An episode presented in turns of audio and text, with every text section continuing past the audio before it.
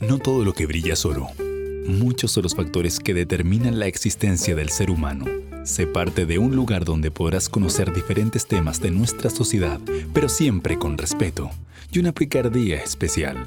Comienza a sonar Crónicas de un Fachón, junto al periodista José Lizana.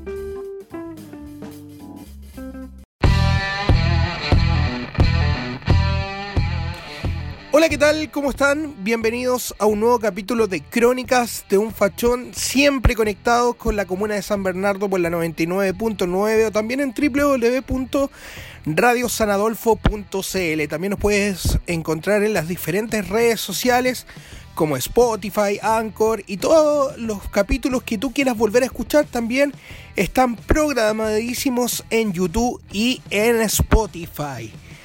Comenzando este nuevo capítulo de Crónicas de un Fachón, tenemos una participación muy baja para las elecciones y las primarias también de los, de los alcaldes, de los gobernadores que se realizó el día de ayer. Y esto habla de un Chile descontento. No hay peor ciego que el que no quiere ver. Esto está pasando porque la clase política no está dando la confianza más, allá de la clase política, de las personas que están en los puestos políticos. Y hoy en día tenemos una desconfianza que supera eh, de gran forma a toda la población de nuestro país. ¿Usted le cree al político, le cree al senador? A lo mejor su respuesta en su, mayoría, en su mayoría va a decir que no, que la política está mala. Y es porque, como, como decía un conocido, se han olvidado de meter las patitas en el barro. Se han olvidado de hablar con sus vecinos. Se han olvidado también de comprender cuál es la realidad que los rodean día a día en nuestro país. Les quiero contar que hoy asumo un desafío tremendo para mi vida. Voy a ser candidato a concejal por Rancagua. Y les quiero contar lo que me ha pasado esta semana cuando he tenido que recorrer barrios, poblaciones, villas, clubes deportivos la mayoría de las personas me dicen nosotros no queremos nada ni con la derecha ni con la izquierda. Hemos estado esperando soluciones concretas y promesas que no se han cumplido. Entonces lo que comienza a, a gatillar toda esta desconfianza que existe sobre la clase política es porque los que están en el cargo no hacen las cosas bien. Y sí, lo vuelvo a repetir, no hacen las cosas bien no van a conocer los problemas reales de la villa. Se olvidan un poco de, trabajar por la gente. Se dedican solamente a enriquecerse, a hacer sus negocios, a favorecer a los suyos. Pero ¿qué pasa con la gente que lo eligió? Entonces a mí me, me da una vergüenza ir a un lugar y que me digan, si usted es político, váyase, no lo queremos. Y yo ahí tengo que explicarle, no, no, vengo de la clase política, yo soy periodista, soy rancagüino eh, y quiero representar a mi, a mi ciudad con ideas, con trabajo, con reuniones junto a, las diferentes eh, autoridades vecinales. Pero la clase política está en coma, señoras y señores. Y hablo no solamente de... Quiero hablar de todos los partidos políticos. Desde la derecha y la izquierda no han sido capaces en estos 30 años de enfrentar los verdaderos problemas que tiene nuestro país. De una salud que lamentablemente da pena saber que la gente se está muriendo por no recibir un tratamiento. De una educación que es elitista y una educación que lamentablemente elige a los que van a ser profesionales. Entonces, sí, Chile ha crecido, pero por goteo. Chile ha crecido, pero, pero lamentablemente de una forma como una pirámide, porque los, los lados de la pirámide se refalan y nos dejan entender que hay muchos problemas que lamentablemente hoy en día no se resuelven, que hoy en día eh, hacen de que existan estas manifestaciones, lo cual que por un lado yo no, yo no justifico la violencia por ningún lado, creo que quemar un neumático y ponerlo al medio de la calle no ayuda en nada, y, y soy sincero en eso, las manifestaciones son buenas, pero a mi parecer quemar un neumático y ponerlo al medio de la calle solamente le perjudicas a las personas que están dando en auto, perjudicas también al barrio, etcétera, porque a la gente que está en la política, señoras y señores, a los señores congresistas, a los respetables congresistas, al señor presidente no le afectan en nada, y déjeme decirle, no le afecta en nada que usted queme un neumático. Usted puede quemar todos los neumáticos que quiera, sí, y, diferentes calles, pero lamentablemente a estos señores políticos les da lo mismo eso. También lo otro que a mí me enferma, y esto eh, me lo ha comentado la gente, no es que yo lo invente, no es que yo esté eh, leyendo una, una poesía con respecto a esto, sino que esto está pasando en nuestro país, está pasando y lamentablemente tenemos que enfrentarlo tenemos que enfrentarlo en el sentido de que, de que hay que ver las cosas como están funcionando. Entonces lo que está pasando en nuestro país es preocupante porque la confianza, y lo vimos en Perú, lo vimos en Perú lamentablemente, que la clase política ya perdió todos sus derechos, ya no, ya no tiene credibilidad. Entonces, eh, esto es preocupante. Es preocupante porque ya no hay en quién confiar. Lamentablemente, ¿en qué vamos a confiar? No hay en qué, no hay en qué confiar. Lamentablemente, eh, estamos en un problema súper complicado para todas las personas que quieren creer. Entonces la situación en nuestro país corre peligro porque la credibilidad en la clase política, la credibilidad de las personas ya no existe, está desapareciendo. No es lo mismo cuando los señores políticos regalaban bonos o prometían cosas imposibles y la gente creía, la gente decía, sí, votemos por Juanito Pérez porque Juanito Pérez nos va a regalar comida, nos va a regalar también esperanza. La gente ha despertado. Si el 25 de octubre no, no fue, no fue algo de la nada, si también hay que ser eh, autocrítico. Y lo que pasó el 25 de octubre habla de un estallido social que lamentablemente ocurrió porque no se han puesto las pilas los señores políticos. Y cuando nosotros, y lo, otro paradójico que pasa en esto, señoras y señores, es que cuando yo no soy, bueno, yo he trabajado, les quiero contar, en Rancagua, en diferentes medios de comunicaciones, fui animador de fiestas juveniles, después pasé a animar eventos privados, pero no soy un gran rostro, no soy alguien que yo camine por la calle y me digan, oh, ahí va José Lizana, no, todavía no.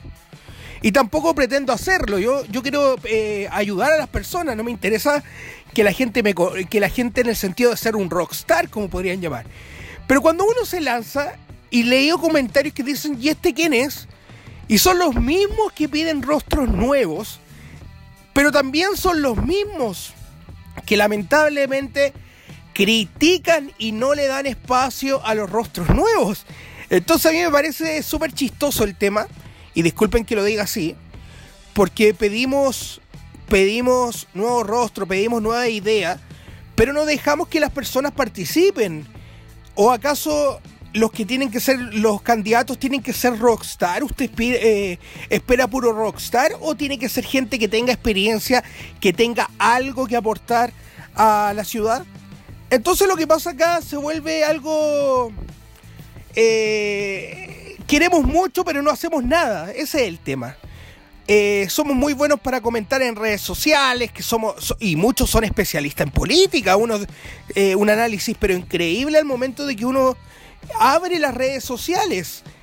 Pero uno tiene que ser objetivo en la vida, uno tiene que fijarse que lamentablemente si nosotros no participamos en política, nosotros no participamos de ir a votar, nosotros no participamos de, tomar el debate político, esto va a quedarse como, y muchos lo catalogan y yo lo comparto totalmente, como los panelistas de las redes sociales, como los, los que se las saben todas las redes sociales, pero no van a votar, no tienen una idea de país, no saben lo que significa el 10%, y muchos temas que es lamentable porque nosotros como sociedad tenemos que empezar a averiguar todo lo que está pasando. ¿Y cómo lo comenzamos a averiguar? Leyendo las noticias, leyendo eh, a lo mejor qué es la izquierda, qué es la derecha, leyendo a lo mejor eh, por qué se está eh, eligiendo un gobierno, meterse, meterse en lo que está pasando. No se deje vender por una caja de mercadería, esa caja le va a durar una semana y los problemas van a seguir. La salud va a seguir sufriendo, la educación va a seguir sufriendo, sus pensiones van a seguir siendo paupérrimas. y me, gusta, disculpen que lo diga, pero me gusta decir esa palabra porque es para que se entienda, las pensiones en Chile son paupérrimas, son lo último y son una vergüenza. Es lamentable lo que está pasando en nuestro país, porque antiguamente habían políticos que se la jugaban por la gente. Tenemos el caso del expresidente Alessandri, Jorge Alessandri. Tenemos caso de, personas que se la jugaban por la gente, de que recorrían también las casas para saber qué es lo que faltaba eh, en la comuna. Alcalde emblemático, por ejemplo, lo invito a averiguar sobre Patricio Mequis, alcalde de Rancagua y también alcalde de Santiago son personas que son destacadas, unos servidores públicos que, que de verdad les, nacía la vocación de servicio de ayudar, les nacía también eh, poder colaborar con todo lo que estaba pasando. Pero hoy en día yo le, yo le quiero preguntar a usted que está en su casa, a lo mejor está tomando once, está comiendo, está viendo tele, yo le quiero preguntar, nómbreme cinco políticos que salven hoy en día si usted me nombra más de cinco políticos, significa que usted todavía no pierde la fe. Pero es un gran sacrificio elegir a cinco políticos. Porque hoy en día, y déjeme decirlo con todas sus letras, la confianza se ha perdido. Y así se titula el programa de hoy. La confianza se ha perdido. ¿Cuál es la responsabilidad que tenemos nosotros, el mundo independiente? ¿Cuál es la responsabilidad que tienen los jóvenes en los próximos debates? ¿Se incluye a los jóvenes en el próximo debate? ¿Usted se siente representado por sus autoridades comunales? Y, una pregunta que, que a mí, que yo la he hecho y me han respondido la mayoría muy negativamente. ¿Usted ha conversado con su alcalde? ¿Ha tenido la posibilidad de conversar con sus autoridades regionales? Lo más probable es que no porque tiene esa maña, mira, eh, te voy a dar el número de, mi asesor o mi asesora para que te comuniques conmigo. Pero ¿por qué asesor? Si, y aquí me da como una rabia.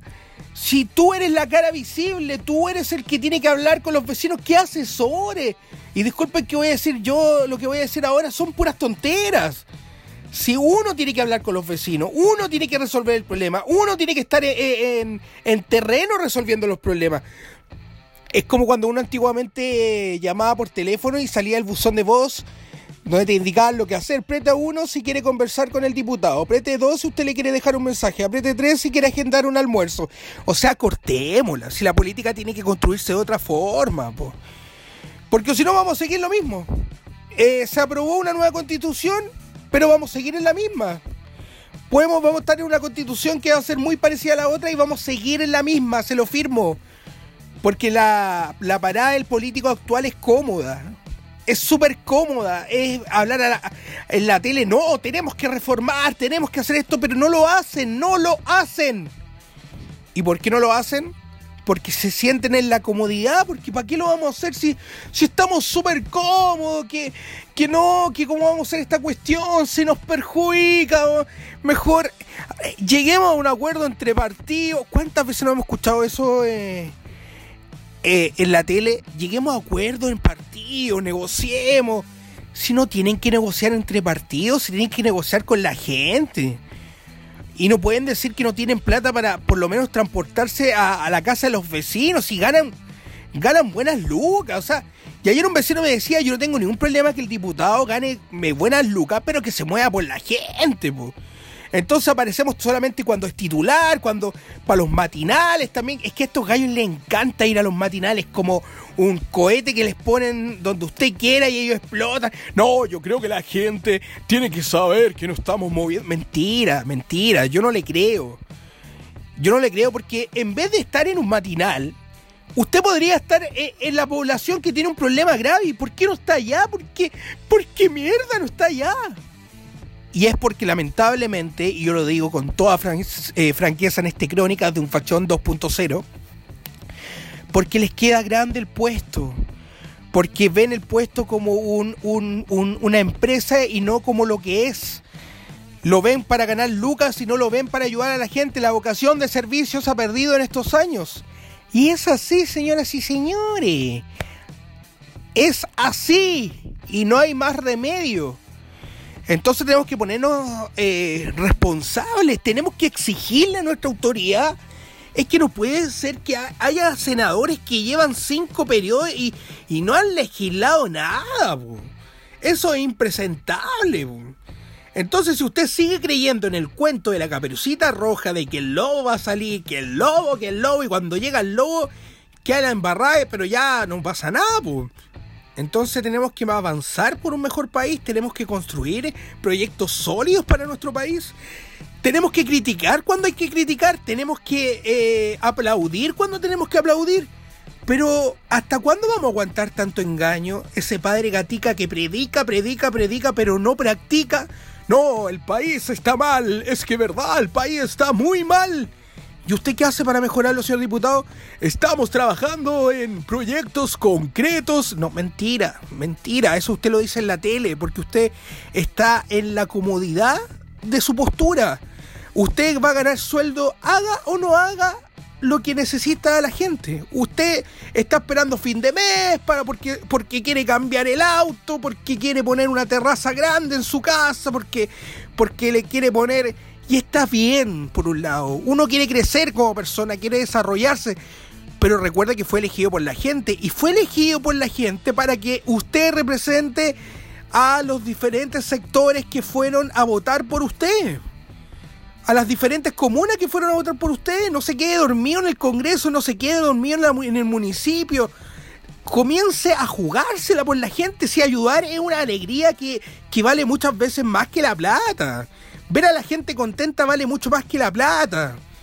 Vamos a ir a la música y a la vuelta vamos a conversar de todos estos temas políticos, de, los diferentes temas que están saliendo con respecto a esta nueva elección, también de la participación de los jóvenes, de la participación del mundo independiente y todo lo que se está dando acá en Crónicas de un Fachón. Vamos a la música y ya volvemos.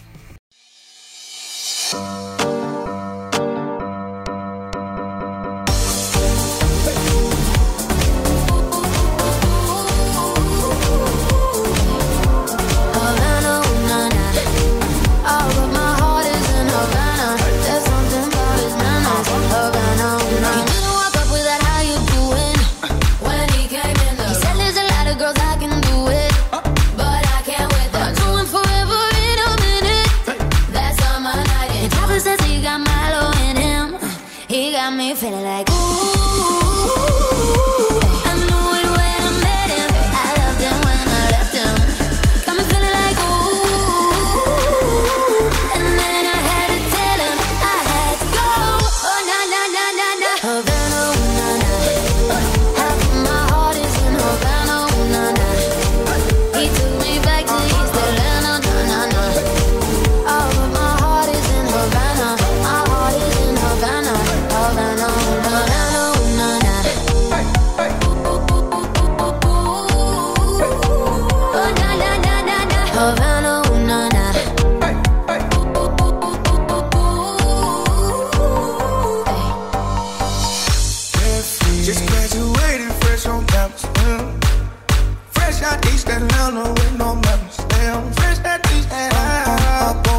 like a traffic jam.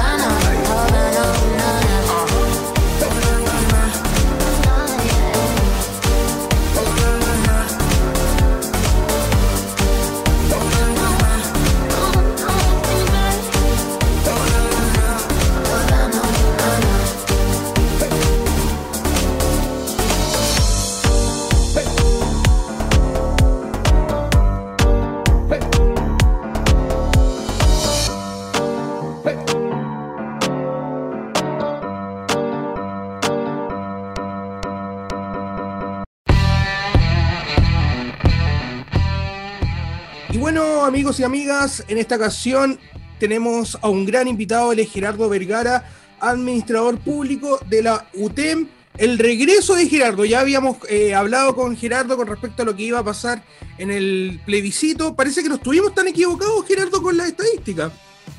Eh, José Ramón, el gusto volver a saludarte. Así es, en ese programa para quienes puedan eh, escucharlo, está en la web, así que están distintas, en distintos formatos. Estuvimos cerca, nosotros pronosticábamos sobre el 70, ¿cierto? bueno, fue mucho más, pero eran pocos los que pronosticaban 70-30 o algo similar, así que en ese sentido nos sentimos satisfechos, por lo menos. Exacto. De quien te habla. Bueno, se vienen, se vienen eh, momentos importantes para la política, especialmente para todo lo que ha ocurrido luego de esta, esta emblemática elección de lo que fue el plebiscito también ayer comentar lo que ocurrió con el tema del 10%, donde el gobierno se atrevió a lanzar, no como la primera vez, sino que una opción de 10% y fue aprobada también en el Senado.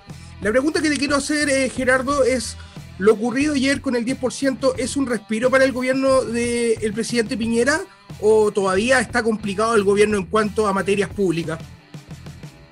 A ver, yo creo que sin lugar a duda eh, es una muy buena estrategia, un diseño de ajedrez que llevó a lo menos a generar un protagonismo del Ejecutivo en un contexto donde el Parlamento estaba llevando la agenda.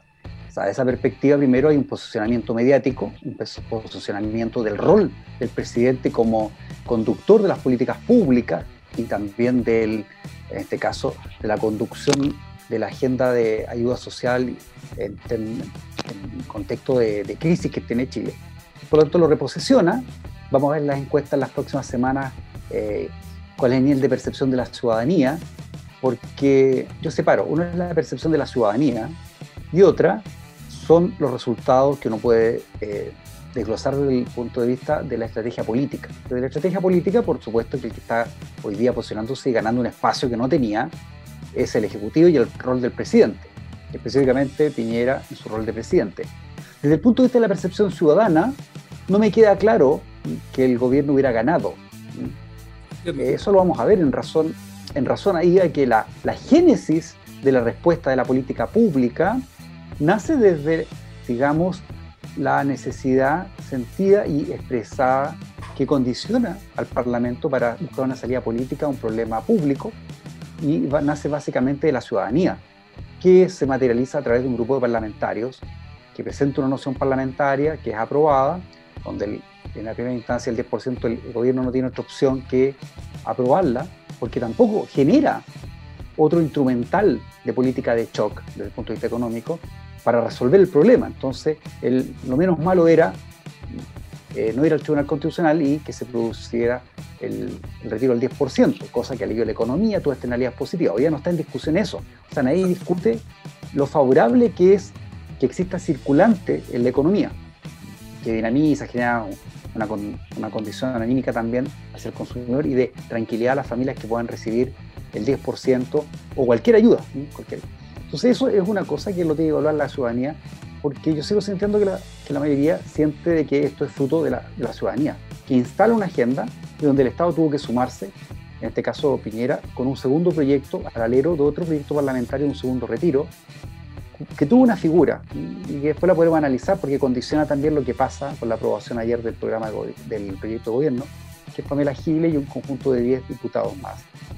Eh, que empiezan a posicionarse a partir de, la mediatización de, de, la conducción de la agenda y generan también escosores, actores que en política se visibilizan, marcan, y la marca implica eh, ponerse en la pista de los presidenciables, y eso genera situaciones que las podemos analizar de distorsión política. Entonces, si tú me preguntas, para, cerrar la pregunta, creo que el gobierno ganó en el sentido de posicionarse hoy día en la agenda de conducción de la solución, pero no me queda claro que en la ciudadanía eso se materialice en mayor adhesión o una mayor, eh, diríamos, eh, percepción de que esto es una acción eh, que nace a partir de una iniciativa del presidente, más bien es que se suma, que se incorpora y lo más seguro es que el proyecto de ley que salga va a ser muy similar al parlamentario, o sea, eh, yo te doy casi firmado que lo que queda de diferencia, que es el tema de los impuestos, seguramente va a desaparecer y vamos a tener dos proyectos que son muy similares uno presentado por el Parlamento y uno presentado por el gobierno,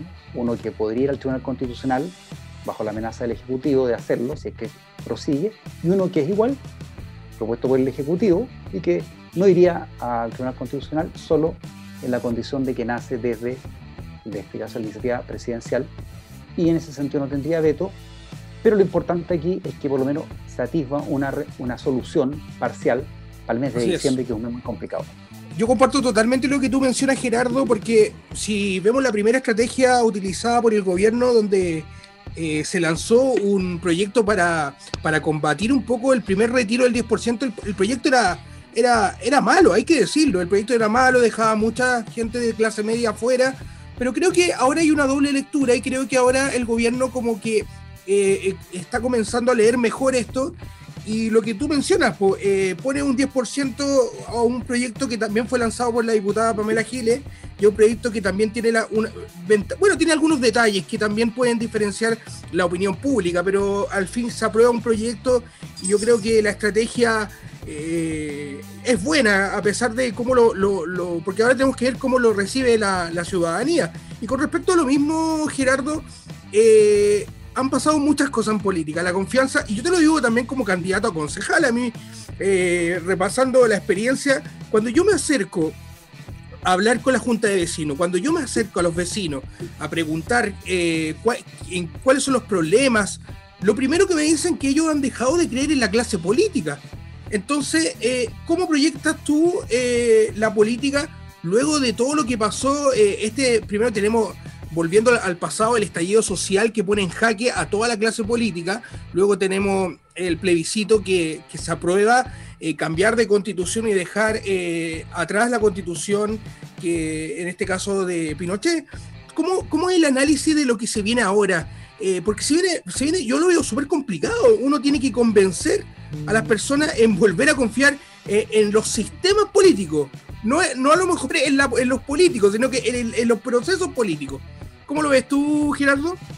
Bueno, comparto tu, mirada, no es fácil, es un gran desafío para la clase política reinstalarse en un espacio de credibilidad, pero además de representatividad de los intereses de los ciudadanos en los espacios de decisión pública.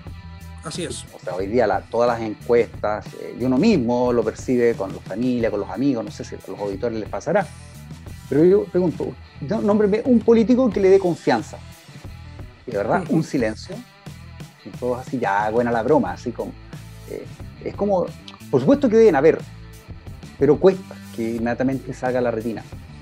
Y eso no debiera pasar en un sistema donde el Congreso estuviera legitimado, donde uno sintiera que sus parlamentarios lo representan a, la ciudadanía del distrito respectivo y no a los intereses que han financiado en su campaña, como lo ha demostrado el último tiempo la mm. corrupción que ha llegado al sistema político, eh, sin dar nombres para no entrar en detalle, pero eh, Chile ha sido permeado, y eso hay que decirlo, permeado por actos de falta a la ética, eh, hechos corruptos y también el financiamiento irregular de la política que le ha hecho mucho daño eh, porque ha defendido intereses de particulares por sobre los intereses del bien común o de la ciudadanía y eso genera distancia. Entonces hay muchos parlamentarios que hoy día enalboran la bandera del 10%, pero cargan una mochila de inconsistencias valóricas y éticas importantes. Entonces, retomar la confianza en los actores actuales lo veo muy difícil y yo creo que un camino de salida para eh, poder encontrar una solución es un recambio. Llamar a un recambio. Por eso yo invito a los independientes, a gente que que quiera hacer un aporte que no tenga los visos del pasado y que no tenga la historia de los últimos 10 años en, su mochila, a que participe. Y por eso me alegro mucho, José Ramón, de que tú hayas tomado la decisión también de una lucha compleja, no es fácil ser candidato, menos en esta época, y poder enalbar, ¿cierto? Lo que dicen los vecinos de tu, de tu distrito, de tu comuna, en este caso como concejal, ¿cierto? Entiendo que vas por eh, la sexta región capital ahí, Rancagua. Rancagua, así es. Los rancagüinos, no me cabe duda que tú tendrás la capacidad de escucharlo, pero eso hay que después transformarlo en acciones concretas, acciones de coherencia política entre mi compromiso en el territorio donde voy a buscar los votos, en mi gestión, como concejal, como alcalde, como parlamentario, como ministro, como subsecretario, presidente, y generar los espacios también para estar escuchando constantemente a la ciudadanía. Así aquí lo que ha faltado ha sido vínculos directos entre la ciudadanía organizada, porque es imposible escuchar a los 17 millones de chilenos, pero a quienes representa a las organizaciones de la sociedad civil frente a las políticas públicas y a la co-construcción del Chile que queremos.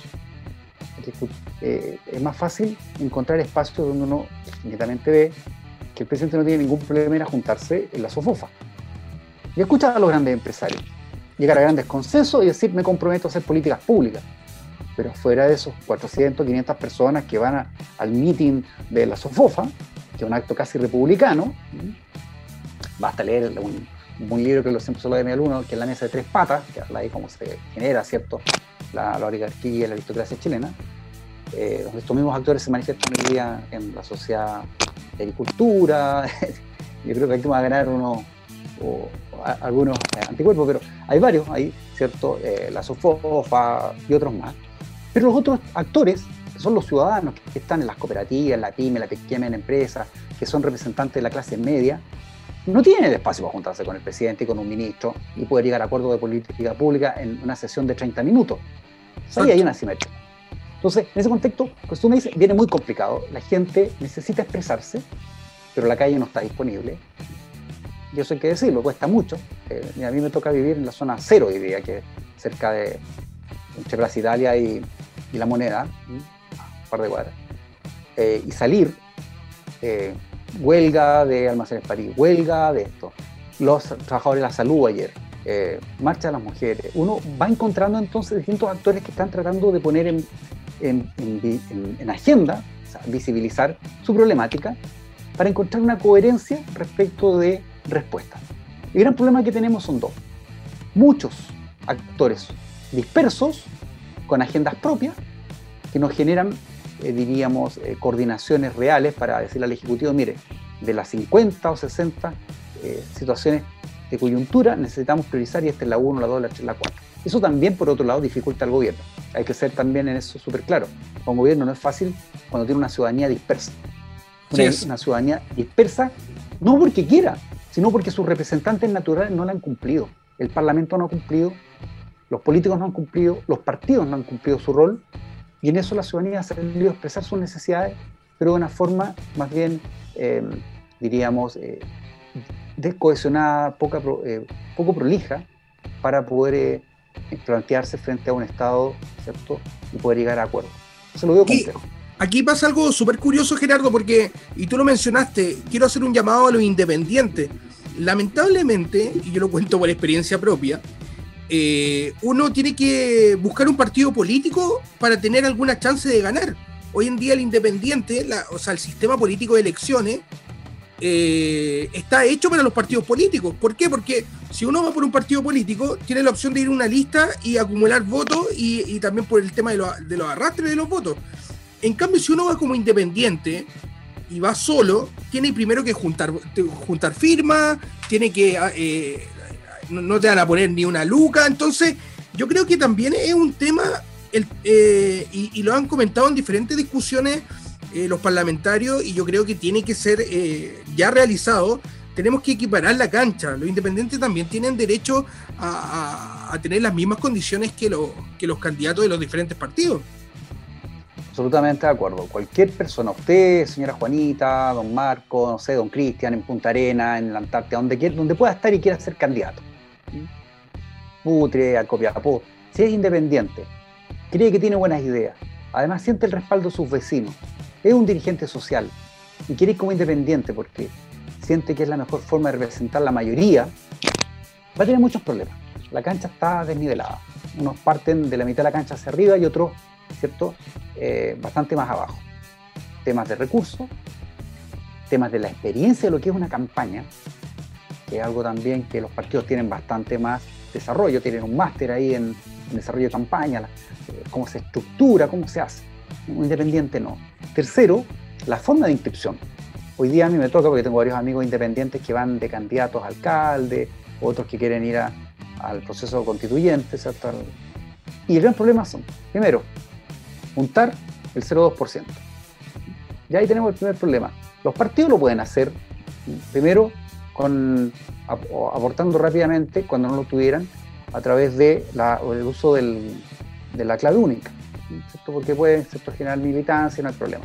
Un independiente aún no. El CERVEL, de hecho estuve hace dos semanas al CERVEL a buscar información, me decían que estaban todavía analizando la posibilidad de generar, ¿cierto?, una herramienta tecnológica que permitiera el uso de la clave única para que las personas independientes pudieran patrocinar candidaturas, ya sea alcaldes, concejales, cores. O sea, tenemos muchas, muchas elecciones por delante.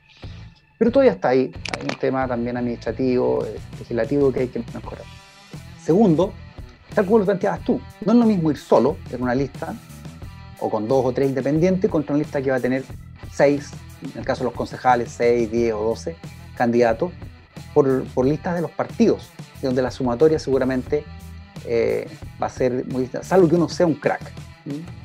Que uno sea un José Ramón, Lizama, cualquiera, así y, no, no, la gente diga, no, aquí está, aquí está, y vamos, vamos por el 60%. Un rostro, tendría que ser un rostro de televisión. Ah, eh, imagino.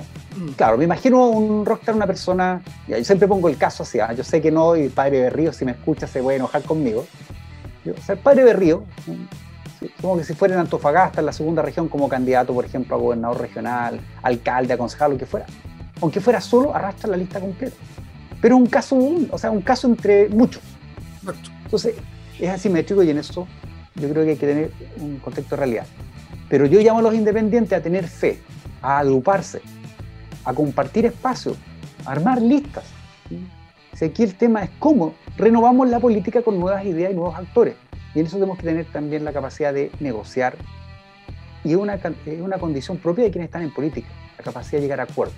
Entonces, si es independiente, busque que otros independientes más van en la comuna o en el distrito, formen una lista y compitan. Y seguramente les va a ir mucho mejor que si fueran separados. Totalmente. En ese sentido, llamamos a los independientes a creerse. El tema económico es complicado y hay que eso sí resolverlo, pero entiendo ahí que si no me falla la memoria, y no, no, no, quiero pecar ahí, pero respecto de la inscripción a través de los formularios que se bajan digitalmente del CERVEL, entiendo que los notarios tienen alguna orientación ya de cómo apoyar a los independientes específicamente en el tema de registro de firma. Entonces, Así eso es. parte de la simetría. Con respecto los nuevos, los nuevos independientes en política. Perfecto. Con respecto a lo que mencionabas también, Gerardo, eh, la señora Juanita se ha vuelto un tema de debate en diferentes conversaciones políticas. Eh, y aquí quiero avanzar a la próxima pregunta, porque también tenemos que elegir constituyente. Unos dicen que cualquiera puede ser constituyente, desde la tía Pikachu hasta el mejor economista de Chile, y otros grupos dicen de que, que uno tiene que tener un conocimiento previo para ser constituyente, tiene que tener a lo mejor un manejo en economía, o a lo mejor un estudio en políticas sociales. ¿Qué opinas tú? ¿Cualquier persona, primero tiene que ser chileno o chilena, pero cualquier persona puede ser constituyente o tiene que tener un manejo eh, en un tema específico? A ver, yo le respondería con la siguiente pregunta a quien me la hiciera. ¿Tiene que ser un profesional un alcalde? ¿Tiene que ser un profesional un concejal? ¿Tiene que ser un profesional un presidente? ¿Un experto en todas las materias? Porque si fuera así no tendríamos los problemas de conducción política que tenemos hoy día. No tendríamos los problemas que tenemos en algunos municipios. ¿Qué quiero decir yo? Yo creo que cualquier persona que quiera aportar, que tenga experiencia, que tenga representatividad, eso es lo principal.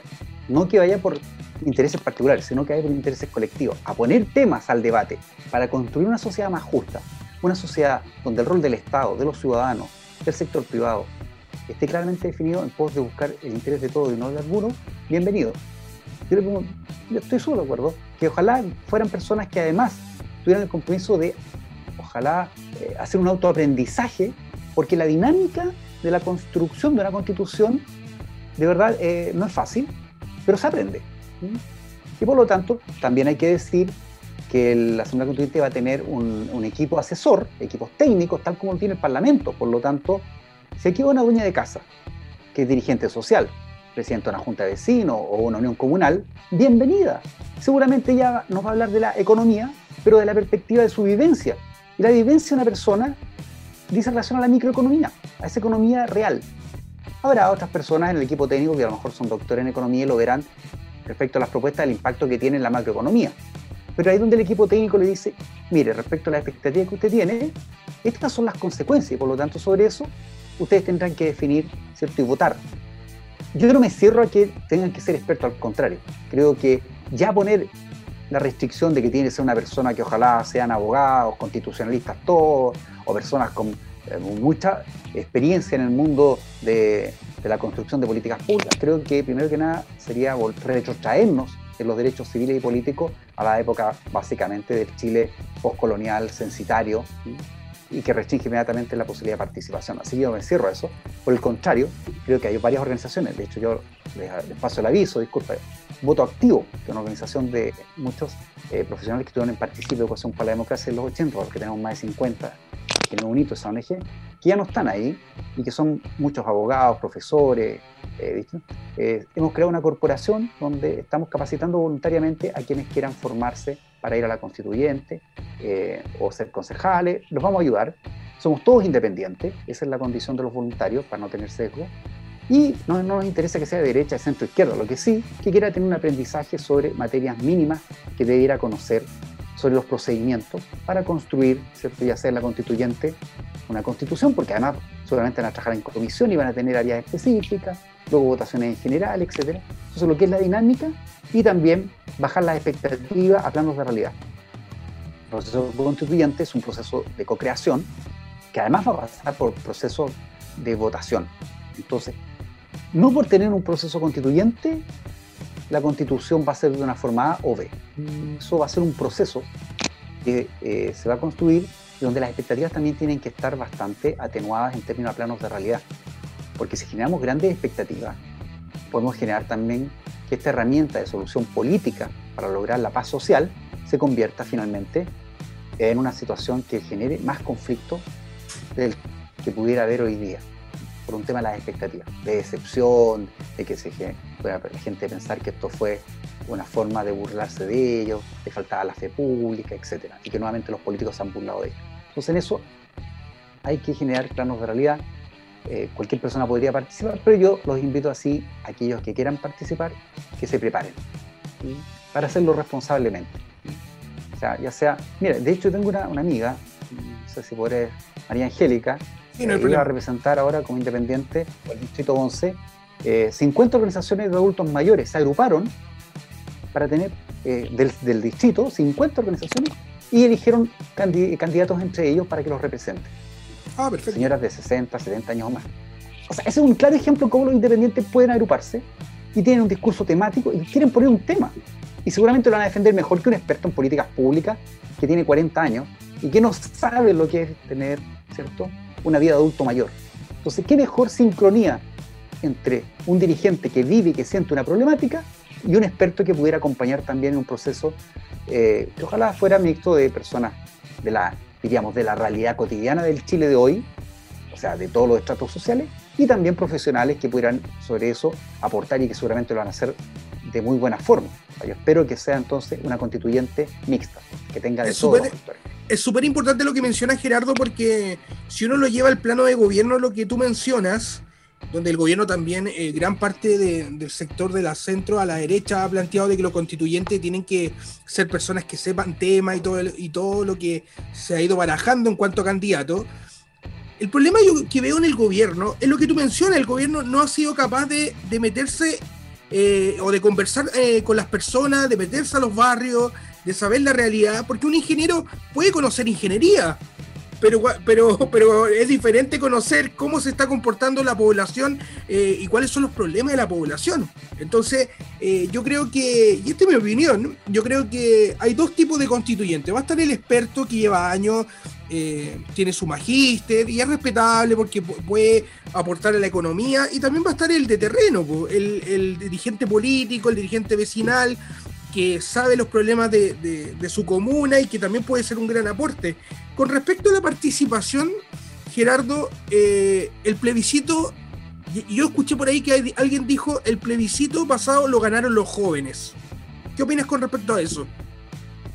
O sea, sin lugar a duda hubo un incremento eh, electoral de los votantes de los, eh, digamos, del segmento menor de 35 años, por decirlo así en general hay muchas razones. Algunos dicen, claro, que los adultos mayores no concurrieron como antaño, producto de la coyuntura. Entonces eso hace también que se genere eh, esta nueva relación entre más jóvenes que personas eh, mayores, que era lo, tradicional en Chile.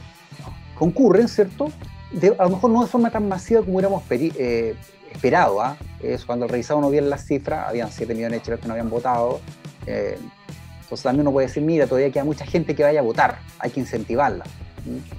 Entonces en ese sentido, rol, especialmente los independientes, de motivar a quienes no han ido a votar, porque ¿quién mejor que un independiente motivar a alguien que no cree en la política? Entonces en ese sentido.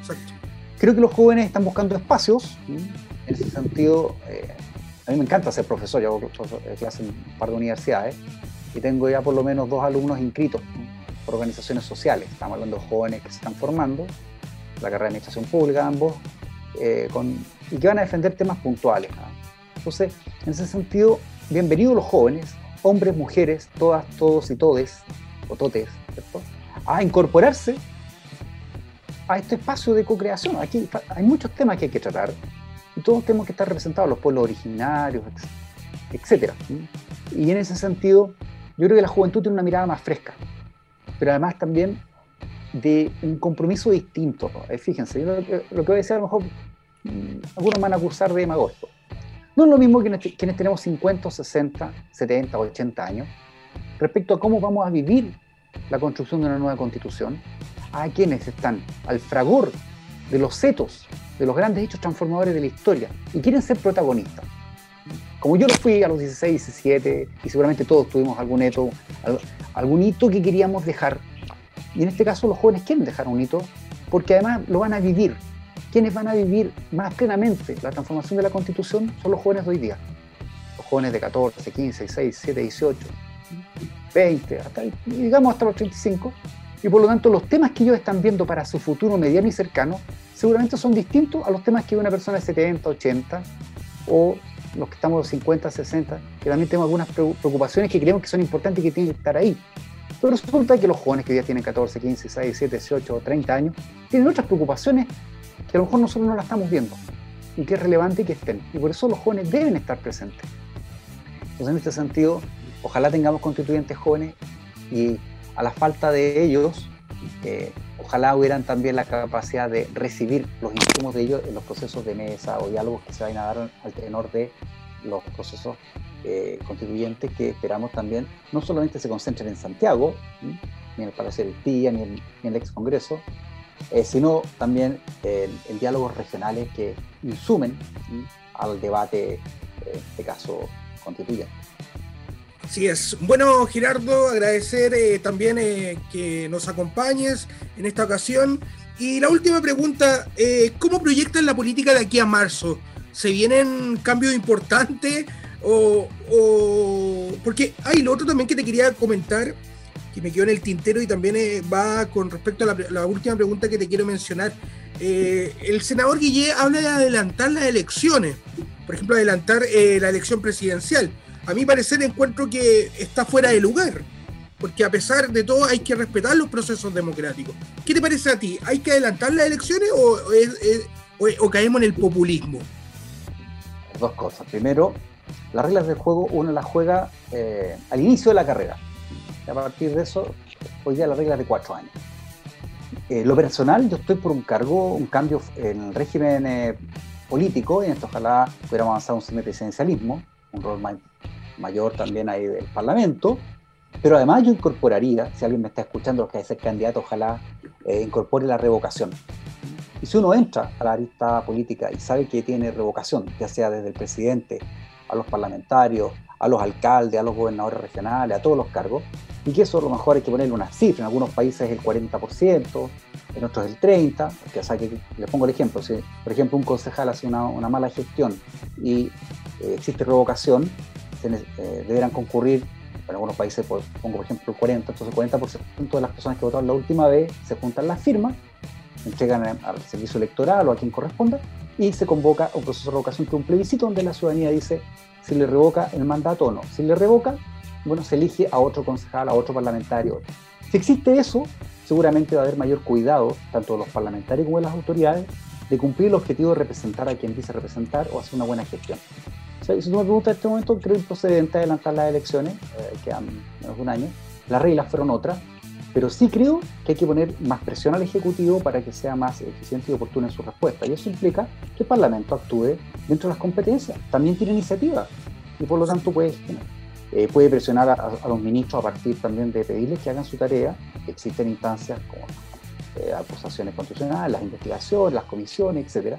Entonces, en ese sentido, creo que por ahora las reglas estaban dadas. A futuro hay que cambiarlas, absolutamente, y avanzar a nuevos mecanismos de control ciudadano también que hagan que la política no se aleje y, eh, sea más cercana, en, no en periodo de cuatro años, sino en, la vida cotidiana.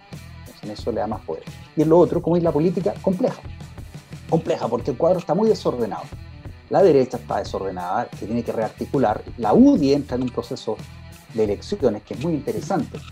Tiene ahí dos candidatos, dos almas que van a,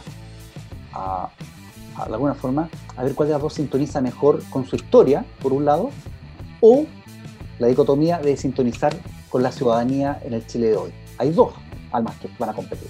Por otro lado, Renovación Nacional yo creo que está temporalmente desordenada, porque creo que la persona que los puede unir y que más bien le da conducción, que es el ministro Desborde, al salir del partido, generó, claro, un espacio. Y, en ese espacio eh, hay varios que están tratando de poder eh, liderar o generar algún tipo de conducción. En marzo entiendo que el ministro Desborde, por lo que leído en la prensa, deja el gabinete para iniciar su carrera presidencial. De hecho, la semana, esta semana, miércoles me parece, eh, Nacional Nacional, la séptima región en pleno, sus consejeros, o sea, el Consejo Regional le dio el apoyo ya a Desborde, un hecho inédito. Entonces, en ese sentido, uno siente además que Desborde sí es un candidato competitivo, o sea, es una persona que logra diálogo, logra acuerdo y logra tener conducción sintonizada con la ciudadanía, o sea, por lo tanto, es un candidato que se nos viene. Así que Lavín debe estar ahí muy pendiente de qué pasa. Eh, tenemos también los candidatos. Bueno, Evópoli diríamos, es un partido, como partido nuevo, está en proceso de aprendizaje y crecimiento y trata de tener su rol, pero un rol menor dentro de una coalición que definitivamente la, la lleva eh, conduciendo la UDI hasta el momento, pero Renovación Nacional creo que se está guardando los cartuchos para esta etapa final, porque además tiene eh, mayor sintonía aparentemente con la comunidad y seguramente en la elección va a ir mejor que la UDI. Y luego los candidatos. La derecha ya tiene tres candidatos, a lo menos cuatro. Eso tenemos. O sea, sin decir eh, que además en la extrema derecha hay otro más, el candidato Casa. Entonces tenemos cinco candidatos claramente y los cinco competitivos para su sector. Evelyn Matei una muy buena candidata, o sea, de, verdad eh, yo creo que estamos frente a un momento histórico para la derecha de tener buenos candidatos. Exacto.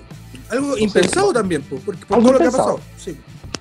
Pero por otro lado tenemos más de un 70% de los chilenos que dice que no, no apoya el gobierno incluso un poco más, si empezar la encuesta, pero ya sumamos 70, que si, se pusiera de acuerdo sería mayoría absoluta en las dos cámaras, podría ganar los 16 regiones, en Santiago solo perdería tres comunas. Eh, pero además ocurre que no tiene capacidad de diálogo, de llegar a acuerdo y no tiene vocación de poder.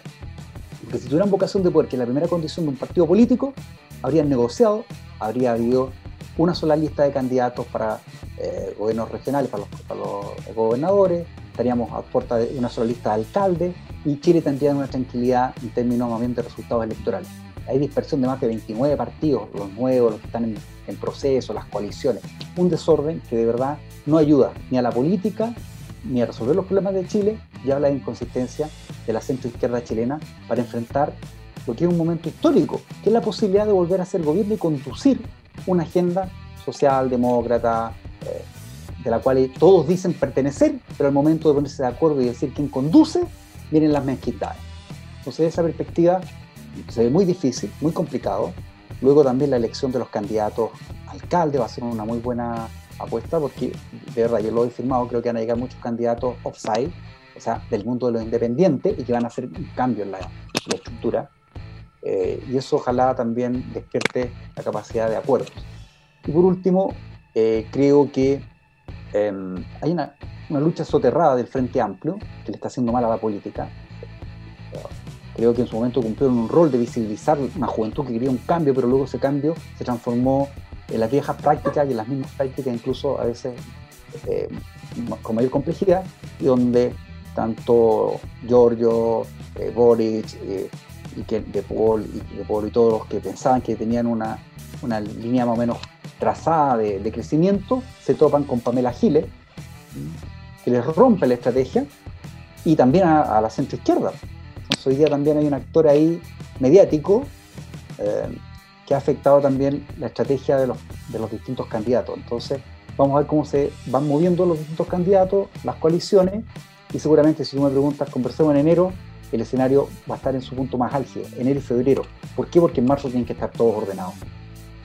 Así es. Bueno, Gerardo, como siempre, agradecer eh, eh, que estés con nosotros en este programa y bueno, estaremos comentando en enero qué es lo que pasa. Yo, no, yo creo que más allá de enero, yo creo que eh, como en mayo, para la elección o después de la elección de alcalde, vamos a estar comentando qué pasó. Pero yo también tengo la seguridad que, que los independientes van a tomar un rol clave en esta próxima elección. Gerardo, agradecer tu tiempo. No, al contrario, José Ramón, siempre es grato poder eh, conversar, dialogar. Em, si alguien necesita que le responda alguna pregunta a través tuyo, a través de los distintos canales en los cuales se transmite este programa, agradecer también eh, a quienes logran materializar que podemos estar al aire, José porque no es fácil tener un programa. Y bueno, recordarle también a todos mis alumnos de Administración Pública de la UTEM eh, que escuchen el programa, porque aquí además siempre hay temas que después vemos en clase, así que en ese sentido agradecer. Y a todos los independientes a creerse que son capaces también de transformar la política chilena. Así que un abrazo a todas, a todos, para que tengan un buen día. Un abrazo Gerardo, que estés bien. Igual, muchas gracias, que estés bien. Chao.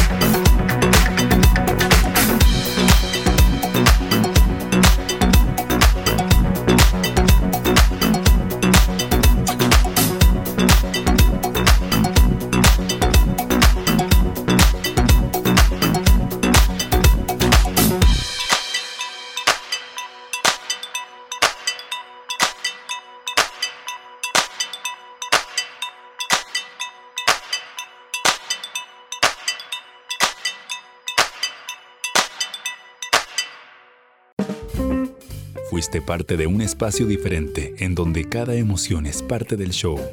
Te dejamos invitado para nuestra próxima aventura radial en Crónicas de un Fachón. Advertencia, todo lo que escuchas puede ser reciclado.